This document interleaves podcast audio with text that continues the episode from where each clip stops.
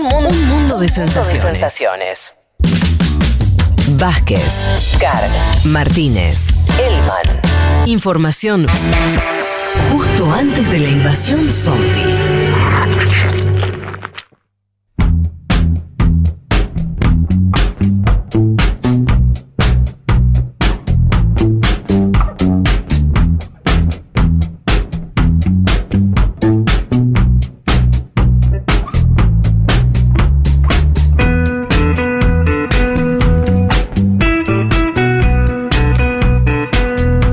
Para comenzar entonces con lo prometido. Vamos a empezar con este panorama internacional. Eh, vamos a salpicar algunas noticias. Arranquemos por Chile. El ministro de Salud, Enrique París, informó que eh, de algunas estadísticas importantes que tienen que ver con la vacunación y cómo está impactando en las hospitalizaciones. Eh, la noticia es buena en el sentido que eh, algo que también empezamos a ver en Argentina, que es que la población vacunada tiene muchísimo menos ingreso en las hospitalizaciones y en las complicaciones para la salud que la población no vacunada. Eh, y esto en un contexto muy malo, porque el mes eh, de mayo ¿sí? fue el mes con más contagios de toda la pandemia en Chile, solamente superado por abril, por el mes anterior. Y mayo incluso faltan, eh, porque esta noticia es de- de- del día viernes, faltaba sobre todo, el- bueno, est- estos últimos días del mes, se verá si alcanza no a abril, pero están ahí parejos, o sea que los dos últimos meses en Chile fueron meses de mayor contagio, con un ritmo de vacunación altísimo. Em, eh, lo- los cálculos están en que, en que la mitad de la población chilena ya recibe la vacuna eh, y aún así están en medio de, una ola de contagios. Em, respecto a las unidades de tratamientos intensivos, o sea, la- la- las terapias intensivas, el 86% de los hospitalizados actualmente no había completado su esquema de vacunación. Es decir, no tenían las dos dosis más 14 días, no tenían eh, la situación, la mejor situación que puede tener alguien en cuanto a inmunización hoy, que es haber recibido dos dosis de vacunas y dos semanas posterior a esa, a esa última dosis. ¿sí? Además, Fede, con una vacuna como la Sinovac, que no es tan efectiva en su primera dosis como, por ejemplo, la Sputnik, ¿no? Que tenemos acá en la Argentina. A eso iba. Entonces, el primer dato del positivo es que el 86% de los hospitalizados hoy en Chile son hospitalizados que no terminaron, ¿sí? Su, eh, que no hayan completado el esquema de vacunación. El 63% de los hospitalizados no había sido vacunado ni en primera ni en segunda instancia. Esto es un buen dato, esto refleja que las vacunas sirven, sirven para bajar las hospitalizaciones, sirven para que los que se contagien no lleguen a los hospitales, pero al mismo tiempo, es verdad, eh, si vos estos números, son importantes, mas no son recontra contundentes. Que haya, para invertir los números, un 37% de los ingresados en terapia intensiva que al menos había recibido una dosis, habla de lo que vos decías, Juanma, que al menos en el caso, estos son inferencias. Hay que tener paciencia. ¿En, qué sentido? Cada, cada vez tenemos más elementos. Cuando pasen un año, dos años de esta situación, seguramente tendremos más. Por ahora, un, un indicio indirecto es que hay un porcentaje de vacunados con la vacuna Sinovac, que es la mayoría, de la, vacuna con la que se vacunó la mayor cantidad de gente en Chile, que eh, con la primera dosis igual eh, tuvo hospitalización. En un porcentaje, al menos eh, el 37% según el ministro de Salud. Eh, al mismo tiempo, en enero, si en enero los decesos de personas de más de 70 años fueron del 66%, ¿sí? en abril la, la- la cifra bajó al 53%. Y lo que va de mayo, dijo el ministro, bajó a 52%. Entonces tenés un descenso importante del 66 al 52% en términos del porcentaje de, de muertos de mayores de 70. También ahí, entonces la vacuna eh, es la que parece haber jugado eh, claramente en esa, en esa diferencia. ¿Qué es lo que te muestran todos estos datos para no marearnos mucho? Es la vacuna está sirviendo en Chile, que es un caso que tiene dos componentes la vacunación en Chile, su masividad y lo que decía Juanma, sobre todo el protagonismo de la Sinovac, que, dicho con todo el cuidado de que hay que decirlo y con, con toda la, la, este, eh, cuestión todavía poco, eh, eh, todavía poco demostrada, ¿sí? pero los indicios hablan de eh, una efectividad no tan alta como otras vacunas. Y ese es el problema que está teniendo Chile ahora, que todavía tiene su sistema hospitalario muy eh, demandado. Pero bueno, al mismo tiempo los números empiezan a mejorar, por ahí con cierta lentitud, por ahí más... eh, eh, con, con un ritmo, si vos ves lo que, lo que sucedió en el Reino Unido, por ejemplo, que tiene una- un descenso, ¿no? Como en picada de las muertes, no es lo que está ocurriendo en Chile, eh, pero hay un descenso al fin, ¿no? Entonces, bueno, qué sé yo, este, uno, cada uno optará por quedarse con, con la noticia buena o la mala, pero es un panorama mejor que el que había, por supuesto, antes de la vacuna. Ahí Chile, que bueno, además de todo esto, hoy quería, le- les traía un- un- una eh, noticia vinculada a lo sanitario, por supuesto que están inmersos en una dinámica política de la que estuvimos hablando largo y tendido, pero bueno, están ahí las dos, las dos cuestiones ocurriendo. Pasemos a Brasil, donde eh, lo habrán visto Juanma, Juan, Leti, eh, las protestas que hubo, algunas muy masivas, eh, contra Bolsonaro en distintas ciudades de Brasil. Em, la consigna era vacuna ya, lo cual es una reminiscencia por ella directa ya, que es una forma, los brasileños allá por, por los años 80 para pedir democracia, lo pedían bajo ese eslogan, ¿no? Elecciones directas ya. Vacuna ya en este caso. Em, en algunos, como por ejemplo en San Pablo, en la Avenida Paulista, hubo una, una cantidad de gente impresionante, teniendo en cuenta además el contexto de pandemia y, y lo que ya sabemos que ocurre en particular en Brasil. Parece que el antibolsonarismo va ganando también las calles, aún en este contexto, ¿no? Se ve que yo, yo me armo este, esta situación que podemos charlarla, de Brasil se parece mucho a una olla a presión, ¿no? Donde vos tenés un gobierno índice de, popularidad cada vez más bajos, una dinámica política que se va acelerando. Estuvimos hablando la semana pasada de lo que fue el encuentro entre Lula y Fernando Enrique, las elecciones que están lejos pero ya no tanto, toda una cuestión que se va armando y una situación social y política complicada que entre otros efectos tiene este, el de las manifestaciones. Eh, decía, en, ocurrieron en distintos lugares de- del, país. Y me voy a detener en esto, no sé si lo, vieron, pero esto es re- realmente preocupante. Eh, en la ciudad de Recife, a una mm, este, concejal, ¿sí? Liana Cirne del PT, fue reprimida por la policía militar en esta protesta.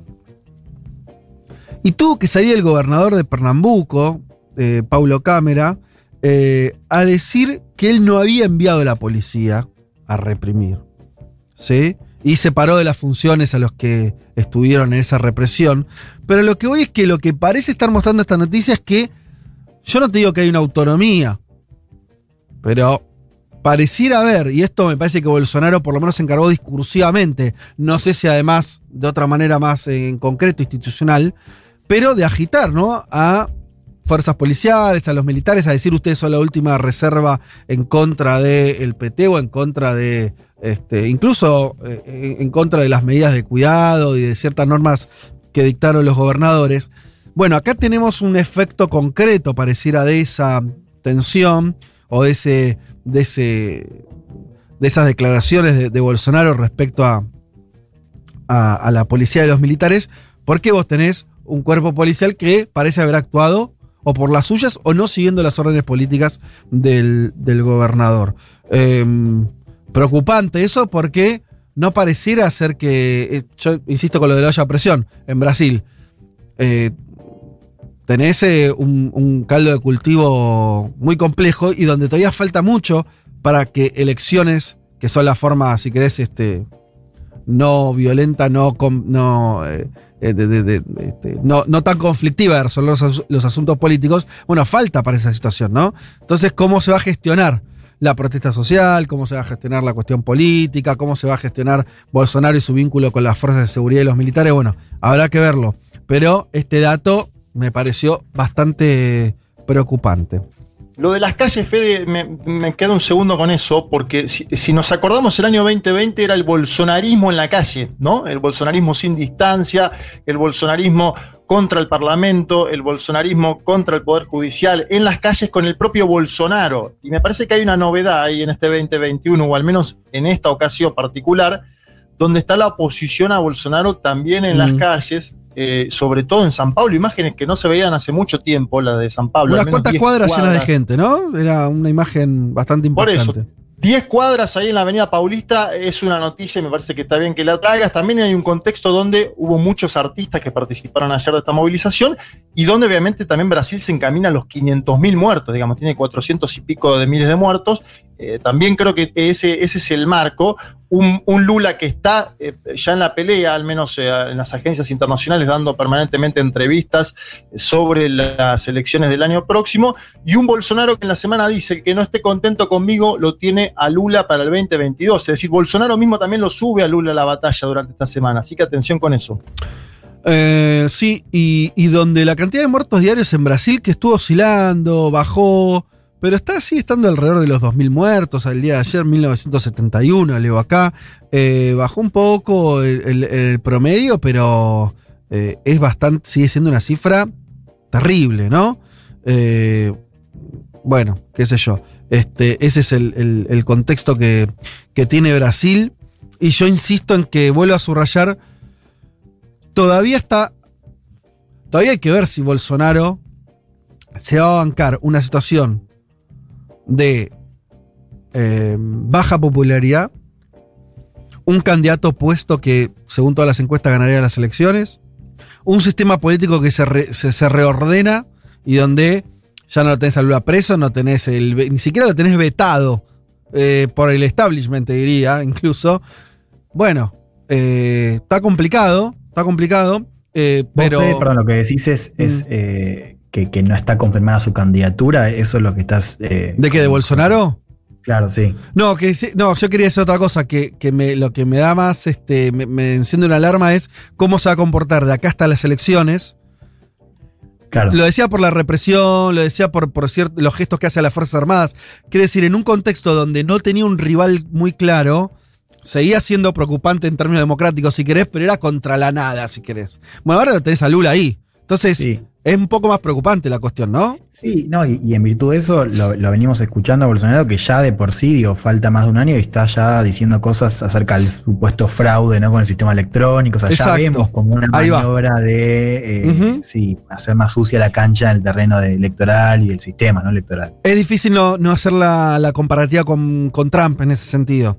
Nosotros tuvimos, ¿cuántos meses, eh, Juan, a Trump eh, y además después no solamente se confirmó que el tipo no reconoció los resultados, tuvimos los incidentes en el Capitolio, o sea, más, eh, hubo que sacarlo casi con chaleco de fuerza de la Casa Blanca Trump. Entonces, yo, si eso pasa en Estados Unidos, no sé qué puede pasar en Brasil. y, algo que comentamos cuando hicimos ese paralelismo que yo creo que es, que es, muy pertinente, que es en su momento nosotros veíamos en Estados Unidos como la fuerza de seguridad, pero sobre todo los militares, ya de un primer momento no jugaron con Trump. O sea, de hecho salieron a decir, nosotros vamos a cumplir órdenes y quien gane las elecciones eh, va a acceder a Casa Blanca.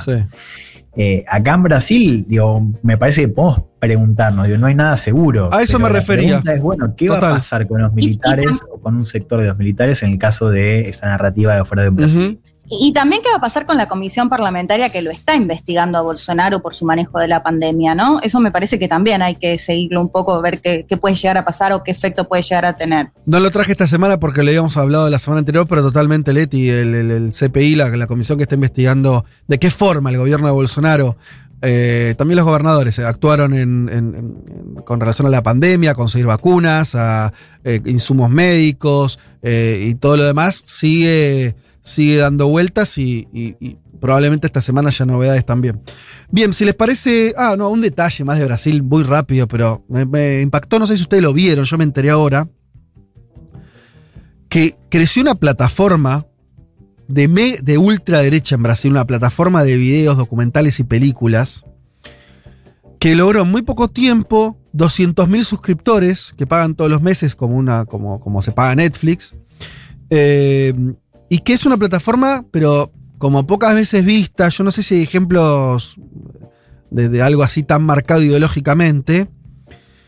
Si bien vos podés decir, bueno, para el final Netflix siempre tiene una tendencia, está bien lo que quieras, pero acá claramente es una plataforma política, ¿sí?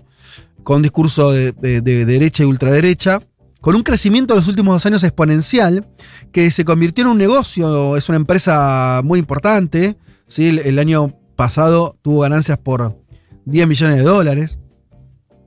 Y se dedica a hacer documentales y contenidos audiovisuales de, de derecha.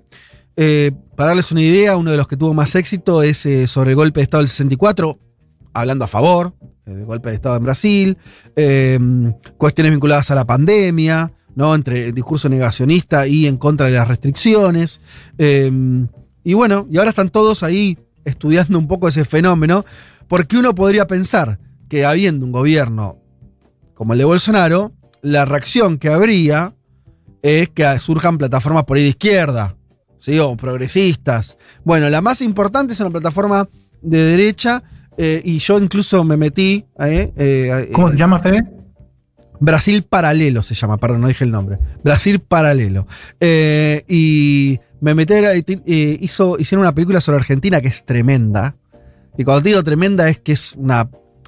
eh, parece... No, parece hecha por brasileños, es, decir, por gente que está del otro lado de la frontera, sino por, no sé, un taiwanés, ¿me entendés? Un- una distancia, un cliché sobre el tango, una cosa horrible, pero además de eso, con una lectura de la historia argentina que te la regalo. Que yo no sé si te la hace Patricia Bullrich. Pero bueno, ahí están los amigos de Brasil Paralelo. Así que yo le diría a los progresistas de Brasil, pónganse las pilas, muchachos, porque se los van a comer, ¿eh? Pónganse las pilas porque uno se ríe de la batalla cultural. Va, yo no, pero quiero decir, a veces se toma medio como, como en joda eso. Acá hay un trasfondo importante. Eh, vamos rápido a Colombia, si les parece. Eh, Sigue las protestas, estamos cumpliendo un mes de protestas en Colombia. Y me resultó interesante lo que dijo el presidente Duque en una entrevista con El Mundo de España, no sé si lo vieron. Eh, perdón, en una entrevista que le hacen a, eh, a Uribe, donde dice, sí, le ha faltado autoridad a Duque, la tiene que fortalecer. Lo digo de la manera más constructiva y es factible que eh, por el profesionalismo de las Fuerzas Armadas, eh, dice Uribe. Lo que me da miedo el año entrante es que quieran convertir este país en una segunda Cuba o en una tercera Venezuela. Puede llegar un gobierno que no tenga una ola de expropiaciones como Chávez, pero sí una de regulaciones que haga inoperante la empresa privada. ¿Por qué me pareció interesante esta, esto de Uribe? hay una parte que es un discurso bi- bien de derecha, que hasta diríamos ya latinoamericano, la referencia a Chávez y todo eso. Pero también es una marcada de cancha Duque, ¿no? Y de vuelta aparece Uribe, no sé qué piensan ustedes, que se para como una especie de gran elector. Como alguien que está diciendo, bueno, vamos a ver, a ver quién, quién, quién, eh, quién está para seguir, ¿no? Eh, para seguir el, el sendero uribista. Me parece que está viendo eso. Eh, y le está bajando un poco el precio, por lo menos a Duque, lo cual es más o menos lógico teniendo en cuenta la, imagen que tiene Duque hoy y demás. Pero me pareció interesante, primero porque me parece que lo que diga, tal vez, esto es- estoy arriesgando y dígame usted cómo lo ven, haya que empezar a ver más lo que dice Uribe que lo que dice Duque para el futuro de la derecha colombiana. ¿Cómo lo ven? Eh, sí, yo creo que es totalmente así y un dato que no es menor eh, es que Duque no tiene reelección. Eh, Claro. Esto es importante, o sea, con Sí. la última reforma que hubo en Colombia, eh, no- no- los presidentes no pueden reelegirse y eso corre a partir de él. O sea, Duque va a ser el primer presidente en, en- en varios años y no puede reelegir. Con lo cual, digo, ahí ya aparece con más fuerza esta idea de que, bueno, hay que mirar, sobre todo Uribe y los que están viendo qué pasa con el futuro de la derecha colombiana, bueno, buscar otros candidatos, ¿no?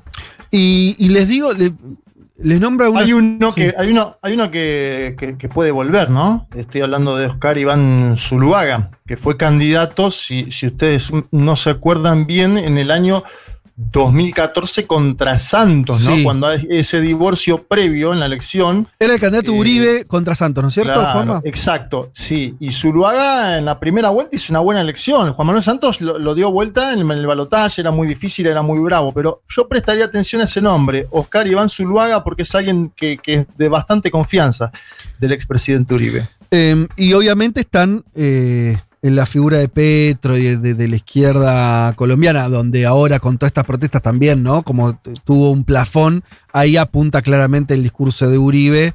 Fíjate, incluso tiene hasta la eh, sutileza, por decirlo de una manera, de no decir simplemente es otro Chávez. Dice, bueno, aunque no sea Chávez, ¿no? Podemos admitir que no, no es que se viene el chavismo, dice Uribe, pero eh, una estrategia de regulaciones eh, que haga inoperante la empresa privada. Bueno, ahí me parece que se juega un poco el discurso que va a haber eh, de cara a, la- a- a las elecciones en Colombia. Y haciendo un repaso de las protestas, porque uno dice, bueno, ¿qué consiguieron las protestas? Hay una serie de cosas, ¿no? Que cambiaron ya las protestas en, Colombia. Eh, la primera y obvia, y la hemos contado muchas veces acá, eh, esa reforma tributaria que al final rápidamente salió de, escena, el cambio del Ministerio de Economía, eh, la renuncia de la canciller, ¿no? ¿Se acuerdan ustedes de Claudia Blum, que hace unos días, bueno, renunció también por, por una cuestión de lo que fue la imagen de Colombia en relación a la represión? Bueno, hay un costo ahí eh, menor, diría yo, la verdad, porque la, la- represión que vimos y vemos en Colombia es de un nivel de brutalidad. Esto lo hemos dicho acá muchas veces. Todos los países son distintos, pero si sucediera en otro país con un gobierno, no digamos Venezuela, para, para- para no ser el espejo invertido, en cualquier otro país con un gobierno, te diría que no sea tan alineado con Estados Unidos, me parece que veríamos otra, otro nivel de, de reacción claramente. Pero bueno, de hecho, perdón, Sí. me pareció interesante lo que pasó esta semana con la Comisión Interamericana de Derechos Humanos de la OEA, que primero del gobierno de Iván Duque se negaron a recibirla. Y leía una nota en El Espectador que decía, bueno, qué contradictoria esta postura, porque eh, Duque era uno de los primeros en criticar cuando gobiernos de Venezuela o de Nicaragua se negaban a recibir, y esto mismo está haciendo Iván Duque, digamos, ¿no? Eso mismo que cuestionaba. Finalmente dieron marcha atrás, viajó la vicepresidenta Sí. de Estados Unidos y ahora parece que van a recibir a la Comisión Interamericana de Derechos Humanos justamente para eh, investigar las denuncias de violaciones de derechos humanos en las protestas. Es que además el gobierno colombiano, porque eh, otros gobiernos, un gobierno de izquierda puede decir, bueno, no, ba- basta injerencia, ¿no? Arréglense, o sea, eh, basta ingere- de- injerencia de organismos internacionales, eh, no sé, monitoreados por Washington. Bueno, hay un relato posible ahí. Pero en el caso del gobierno colombiano es mucho más difícil hacer ese juego. Claro. Porque tienen.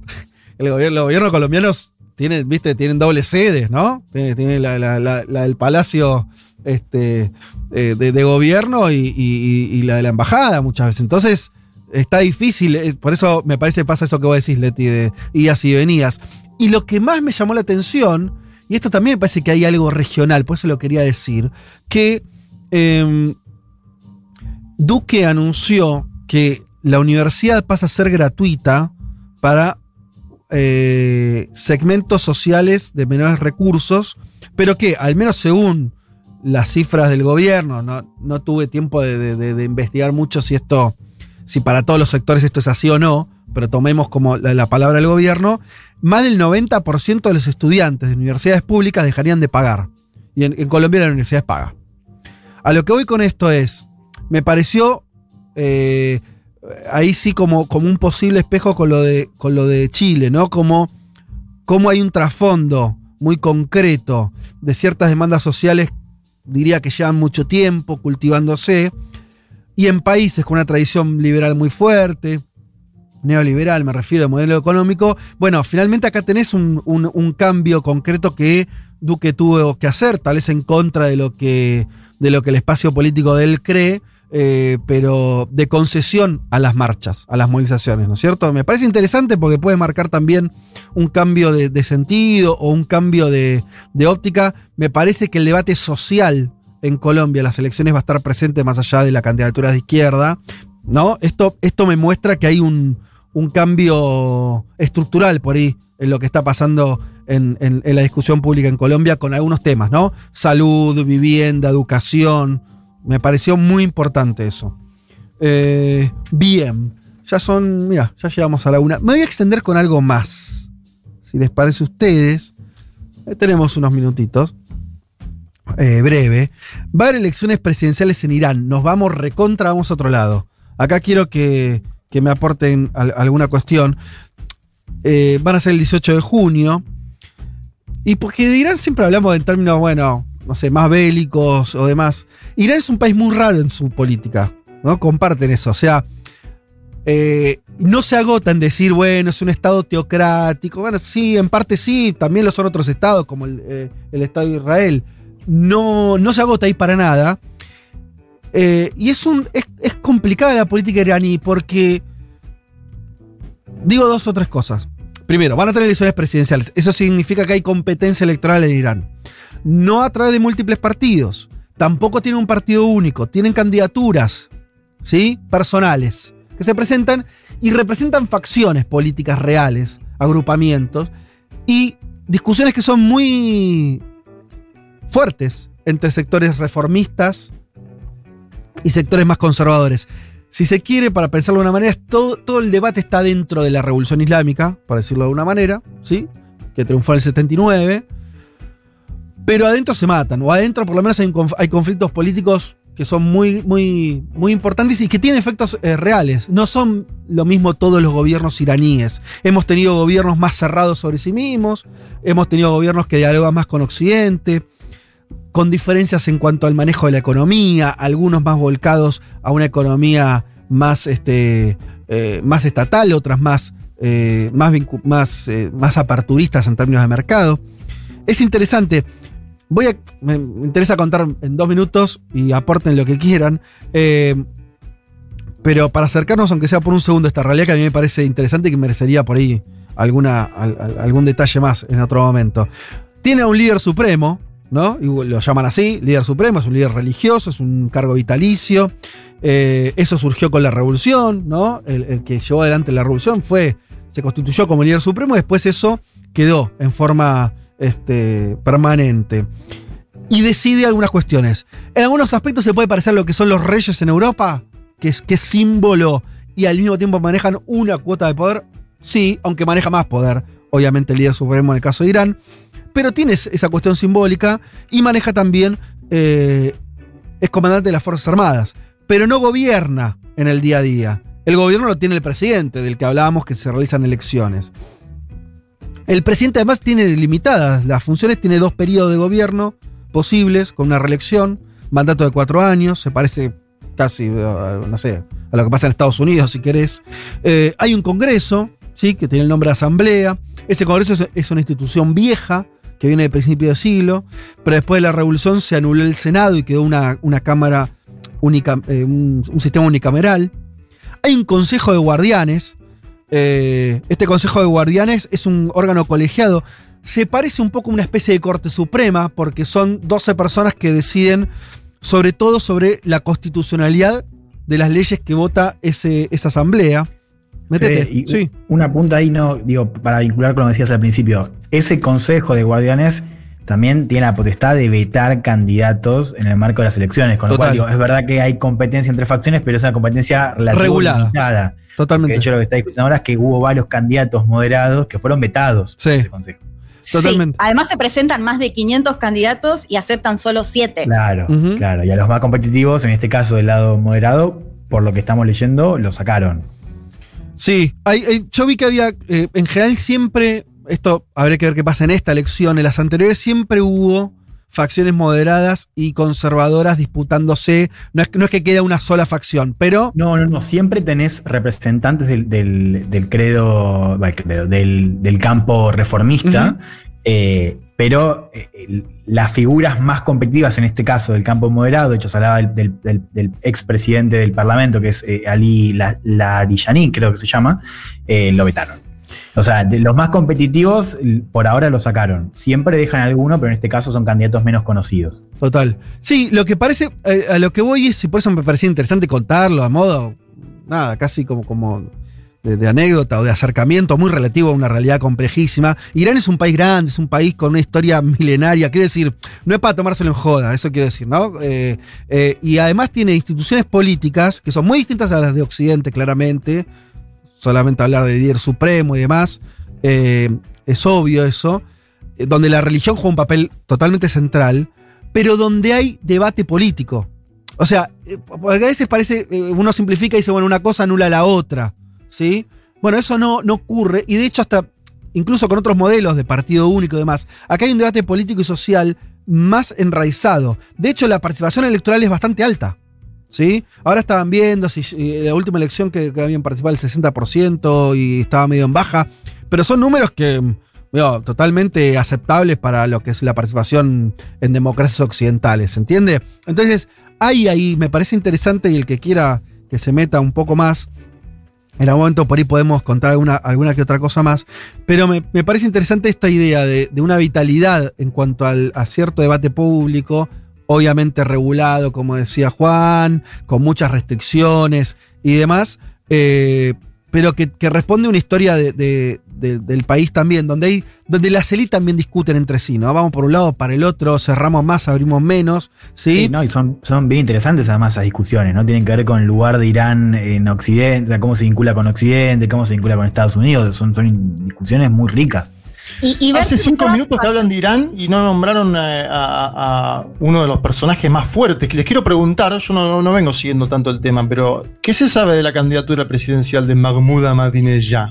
Quedó descalificado por segunda vez. Ya se había presentado en las elecciones anteriores. Ah, ¿Ves que es loco? ¿Ves que es loco? El ayatolá, el ayatolá lo Sí. estaba impugnando también hace tiempo a Mahmoud. Sí. De hecho, ver qué pasa ahora, porque se está generando un debate. El presidente actual, Rouhani, salió a decir como, bueno, en la competencia está como, no la democracia, pero hablando de la competencia, sobre todo este caso que, que mencionaba recién Juan, el caso de Larijani, que es, era un reformista y que quedó fuera de la competencia electoral. Así que me parece que el debate va a seguir en ese sentido. Último dato de color sobre la política en Irán es que las campañas son recontra cortas, duran ocho días, ¿sí? Está prohibido usar la radio y la televisión para hacer campaña, para cualquier candidato. Eh, y también está prohibido el uso de las plegarias de los viernes en las mezquitas. O sea, como una forma de decir, bueno, en los momentos cuando estemos eli- eligiendo a presidente, hay ciertas reglas que no podemos, este, ciertas cosas que no podemos hacer, ¿sí? No se puede hacer política en las mezquitas, que es un lugar central de la sociabilidad iraní, y tampoco en los medios de comunicación. Eh, bueno, qué sé yo, no sé, una realidad bien distinta y interesante. Allí estarán votando el próximo 18 de junio los iraníes, veremos qué eligen. Vázquez, Hillman, Martínez, Carga. Hasta las 3 de la tarde. un mundo de sensaciones. Futurock.